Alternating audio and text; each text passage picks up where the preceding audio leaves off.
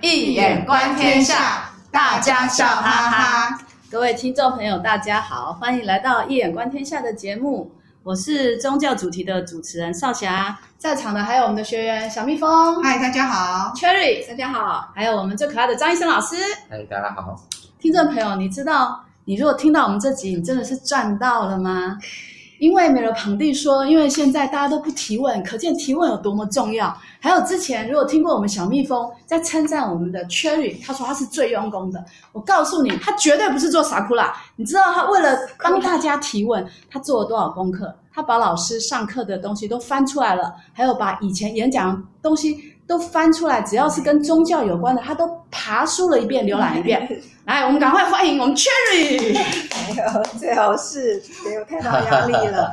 没有没有，其实很很简单哦。其实说我们这一集主要的主题是要谈宗教与文学嘛。嗯。那我提到宗教与文学呢，我就想到几个面向。第一个呢，就是纯粹的宗教经典。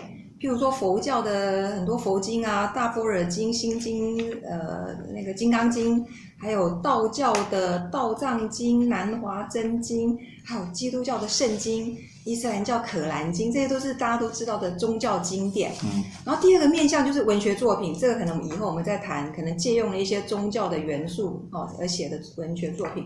那另外一个面向就是文人的宗教生活啦、体验书写，这也是留到以后再来谈。啊，谈太多了哈。好，我先赶快讲，切入我今天我要问的问题。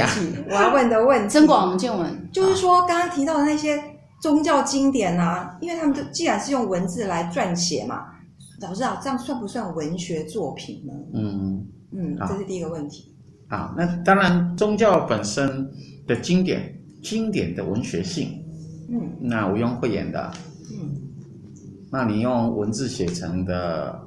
好的散文、好的文章，都嘛可以成为文学。更何况，我们好好想一想，圣经本身它的新约旧约，圣经在整个西洋的文化里面、西洋的文学里面，它可以算是除了神话之外最重要的文学典故，它的 resource，它的 allusion 典故。伟大的文学家一定会用他的最重要的经典来作为他的典故，使得他的整个的作品会具有更具有神圣地，或是更具有深刻的古今合一的意涵。因此，宗教经典呃很明显的与文学之间有密切的关系。那包括你佛法也一样，你看我们从仔细看一下佛教传入。华人世界以后，事实上所有的文人雅士，事实上都修佛了，因为儒释道三家一体这样的一个概念，从唐朝的吕洞宾就已经开启了。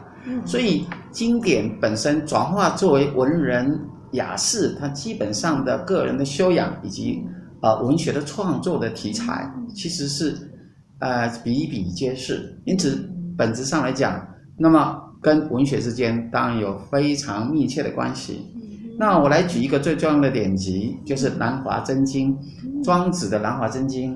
那么，如果以道教的修炼来看，它是一部啊最重要的哦。比如说，以修炼丹道来讲，那么丹道修炼本内丹本身，事实上它的这个从重要性来讲，它这个逍遥游本身啊，它里边所谈的。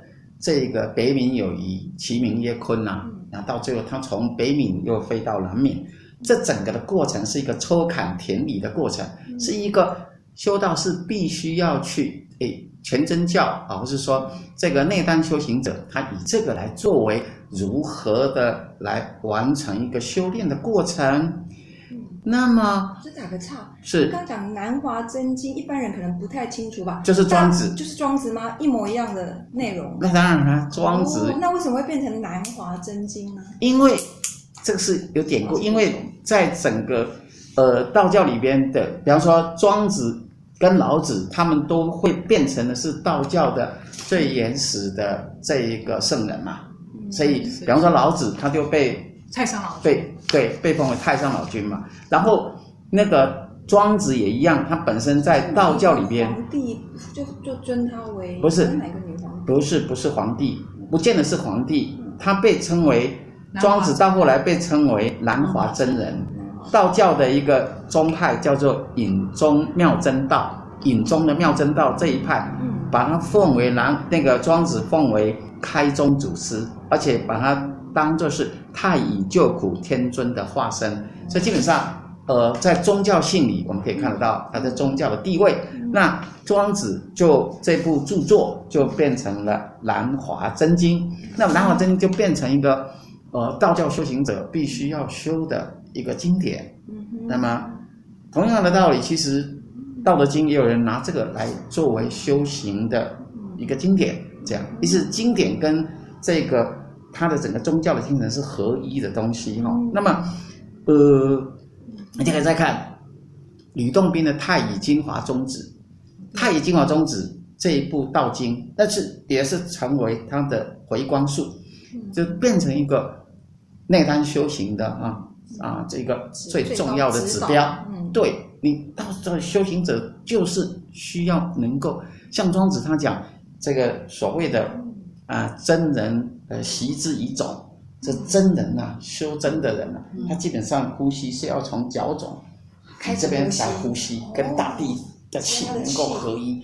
那这个天人合一的这种修炼之道，所以修炼之术跟经典合一。可是它具有文采啊，庄子可以说是在所有的呃华人的经典当中，如果就他的文学价值来讲，是最具有文学价值的，因为庄子的才华。盖世啊，他的他具有浪漫主义的风格，他的想象无限，他的意象千变万化，所以而且他又用很多种题材，文学的很多种题材来书写他的经典，比如他用寓言的题材，比如我们听过很多他的故事，嗯，是吧？神木啊，有没有？神木就是一个人，如果你没有用，改天就会变神木。哦，对对对对，对，对，所以无用之用之为大用，这大家都知道。还有池鱼之乐，到底是？鱼在水中，你怎么知道？跟惠施的辩论到底是？嗯，你怎么知道水很鱼很快？你又不是鱼。庄周梦蝶。哎，庄周梦蝶化成蝴蝶这种物化的观念，或者朝三暮四的猴子，猴子要吃吃那个桃子，到底要给三个？早上给三个，晚上给四个，还是早上四个，晚上三个？对。跟它的主人之间的论辩，嗯，这个都是。还有还有说庙堂的乌龟，我宁愿当庙堂，我宁愿当。沙里的泥烂泥巴里的乌，我不要当庙堂里的死乌龟，给人家当占卜用。那都非常有趣又讽刺，他批判了整个的这个社会的这种丑陋的，或是官场政治的这种文化，啊或是他妙趣横生的去讲一个书写一个寓言的道理，而且他的想象，你看他在他的想逍遥里边那种，那种鱼啊，还有。那个那个大鹏鸟啊，然后那个神人啊、智人境界的那种幻想，那没有人想象比他更加的有趣，而且是更加的生动。我再来他的形象的书写，你看他庄子的自我形象，什么鼓盆而歌，太太死了还要敲鼓打锣，对吧？还有这些骑行人有没有长得温姑哎，长得各种情况畸形人，那可能是大家觉得很丑，还是？最丑人，他说里面有一个最丑人，可是很奇怪，他的人格幻化，使得任何人只要跟他在一起，都觉得他是全世界最美的、最有魅力、最有魅力的人。庄子这本书就大卖了。对，那这是什么呢？他在讲德充府这一章里面，在讲一个人是内在充满了德、充满了真理的时候，他的幻化是无限的光跟无限的爱，就会吸引所有一切的人。所以读了这本书，就会吸引全世界的人。那这就是。太厉害了！你看，而且他那种美学的浪漫主义的那种，尤其是那种他的性格，庄子本身的那种性格，跟他的天才横溢的特质，还有他的诗意的语言，poetic language 是非常重要的。但大概没有人可以跟他比较，可以跟他比的啊，就是说，在整个，哪怕是后来的文学家，恐怕跟他比的话，因为他不只是具有文采、浪漫主义的想象。他的那种对道的把握，那是其他后世的这些作家们所没有的。对，老师刚刚谈的庄子，我们都很知道嘛，就是中国人。大家有没有想到说，像玄奘有翻译很多佛经嘛？譬如说《心经》，还有鸠摩罗什翻译的《金刚经》，我们目前常听到的什么色即是空，空即是色，一切有为法，如梦幻泡影，如露亦如电，应作如是观。对对对，非常具有美感。对呀、啊，而且都刻在，又具有真理性。除了传达那个经的精髓之外，都刻在人的脑海里面。因观法界性，三界唯心造。心生则种种法生，心灭则种种法灭。可见这个文字的力量有多强啊！是的，所以具文学性是不止这样。嗯呃，所以你看，刚刚我还没讲完，很就知道庄子还有另一种技巧，叫做一言、重言跟支言、支言三种东西啊，也就是它本身有三言两拍，不是 三言，它就有三言的一种论事的一种技巧，一种 narrative 不同的一个叙述模式。可见在文学的创作上，它具有多方面的一种才能。所以，呃，可以这么说好了，所以庄子是最特别的。杨祖斌先生把庄子列为什么呢？叫做儒门中的庄子，所以他跟钱穆有一点点类同的看法，就是因为为什么？因为很奇怪的，庄子竟然在他的经典里边常常提到儒家的东西。孔子他就被提出来几十次，其他人他又不提，他从来没有提过老子吧？可他在提庄，他提老孔子是他的对谈对象，嗯，显然在弘扬孔子的儒家的精神，所以呢。应该是这么说，所以他是道家中的儒家。可是他说不定是要找一个不一样的人来对谈啊，一样的有什么好对谈的？不不不不，你这个辩论的很好，辩述的很好。可是你要去，如果你要看到他有一个人间世，这一章人间世、嗯、大宗师，什么内圣外望，这也对他儒家对那些词儿那些概念，他那个得到的才能成为宗师，那你就入世间。哦，这样的看法。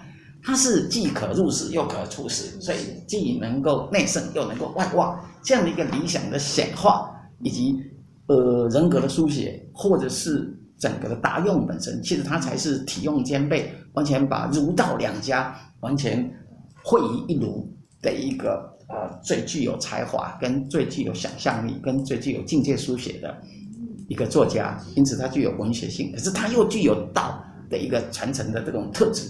所以很显然的是，几乎是融汇的儒道两家。比方说，他提出的一些两行啊、心斋呀、啊，那些东西都是很特别的修行模式跟境界。那都是把整个可以说是把整个道这个东西阐扬无遗，这样。老师刚刚提到庄子就是儒道两家，我现在想到，那如果是儒佛两家，我突然想到一个人，就是初唐学者李通玄。老师曾经有一次讲座，对，有提到李通玄哦，他是做儒佛会通，不是提到是探讨李通玄。对对对，我才以前不认识这这号人物，他听说是跟六祖慧能同时代的人啊，他是用易经来解华严经，对，而且李通玄说过一句话，华严呢是伟大的诗意系统，哎。还真的具有文学性哎，老师要不要谈一谈他？但是所谓的，嗯、我记得有一集也有谈到这个问题，就是其实哲学应该用诗，这好像也是，嗯、也是西方当代的这个学者，也就是那个叫什么语言分析学派的，用 poetic language 来解。语言分析学派。啊，就是他提出的看法就是。哪一个哲学家？不是语言分析学派，不是英美英美分析学派的，认为说，其实西方的这个文化是属于线性哲学那个，嗯、然后我们华人是不一样，我们是象的一种文化。维根斯坦，维根斯坦那个错，维根斯坦很好。维根斯坦他的看法对不对？他也认为，其实哲学应该用诗来写。嗯，为什么呢？因为诗 poetic 这个东西才是真正嫁接。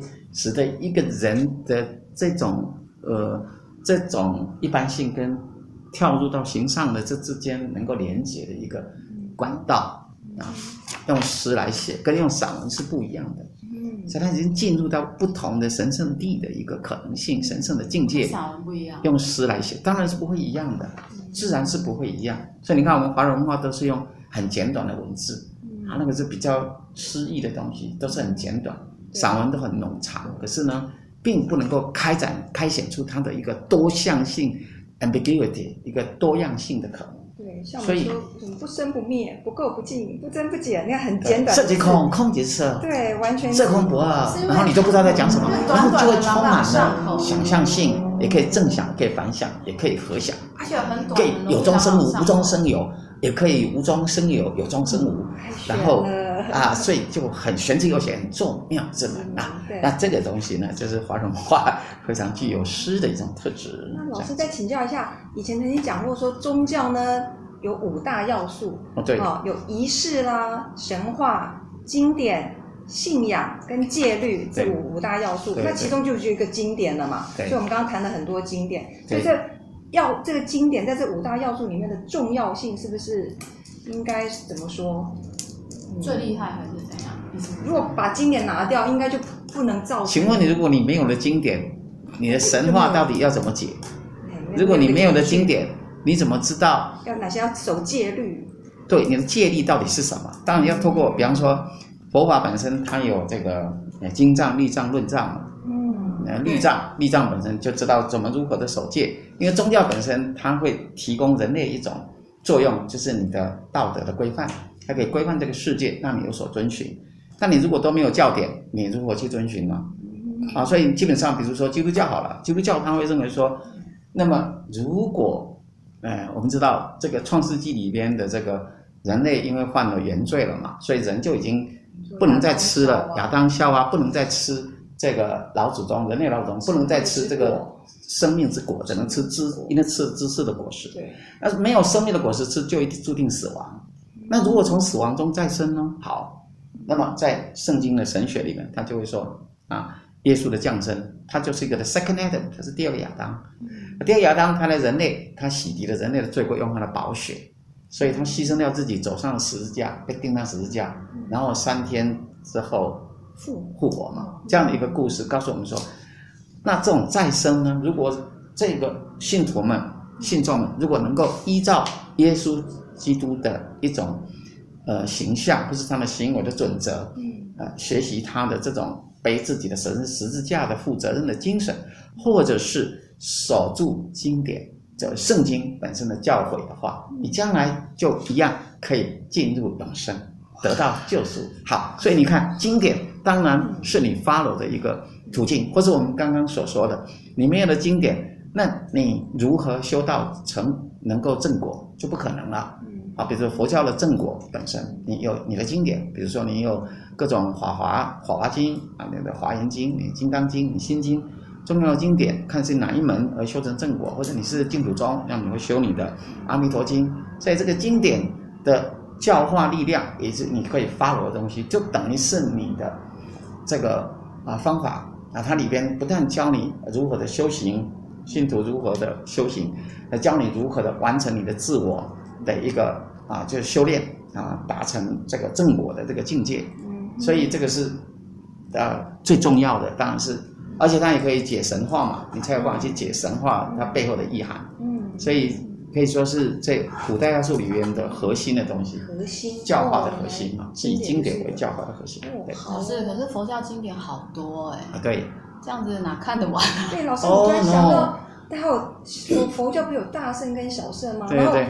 老师以前有提过说，德国的那个史学家史宾格勒呢，他曾经认有一个主张哦，他说。他的看法，他说二十一世纪呢，能够解决文化冲突的呢，只有两个途径哦，一个是儒家，第二个就是大乘佛法。那请问老师，大乘佛法跟儒家这有什么不一样跟相同呢？Okay. 好，呃，其实史宾格勒所谈的解决未来二十一世纪人类的问题，只有大乘佛法，嗯，跟儒家。嗯、那其实所谓大乘佛法，就是儒家化的佛法，它的关系就是。哦因为整个大乘化是我们华人所啊开创的，elaborate 整个阐扬开来的整个呃入世的一种啊佛法，而不是原来原始佛教那是比较出世的一种佛法。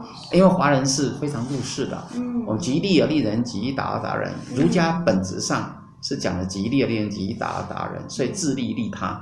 我们不会，所以把整个原来的佛教原始佛教所提到的那波拉，就是所谓的涅槃的概念。转化成为这个常乐我净，而不是极灭的世界，这样，不是苦集灭道原来的那个原来的教法，不同的教法。那那为什么要回答的问题是说，为什么是呃这样的东西才能够解决二十一世纪的这样文化冲突？那因为我们华人的基本精神，我们所强调的是天人物我合一啊，嗯、天人物我合一，嗯、所以呃，自我跟这个世界，自我跟他者啊，他文化之间啊，人跟天之间，人跟地之间都要能够合德合一，因为我们讲阴阳合德，阴阳合德之谓道嘛，啊不不，阴阳之谓道，阴阳合德之谓神，所以你要能够。神化显化一切的话，必须阴阳合德。所以在二十一世纪，哈林顿被认为是一个从文化冲突的一个时代。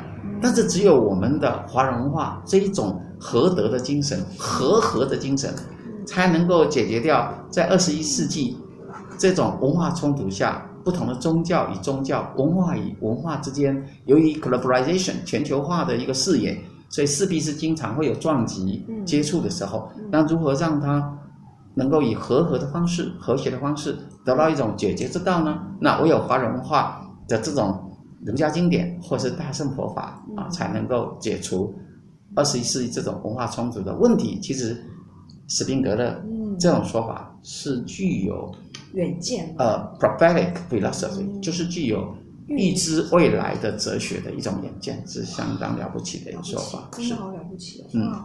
一般的节目没错，今天丰富的内容哦。老师好了不起，学员好了不起，听众朋友你们也好了不起。今天听老师这样讲，吸收了好多。我觉得最特别的是，我一直以来我都以为佛那个那个宗教经典是是什么不是什么又是什么，这种很像《金刚经》搞来搞去的很很吊诡的语言。原来还有像《庄子》里面这么优美诗意的语言，以及最后老师强调华人文化的精神。大家我们很高兴，我们是华人，我们是可以。解决文化冲突就在我们身上啊，听众朋友，你们有没有很高兴？那因为今天时间的关系，我们今天节目到这边结束。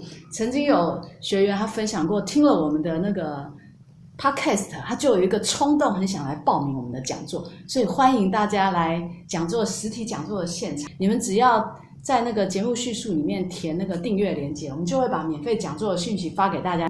好，那今天节目到这边结束哈。呃，感谢大家跟我们一起参与，谢谢小蜜蜂，谢谢 Cherry，谢谢我们张医生老师的参与，我们下次见喽。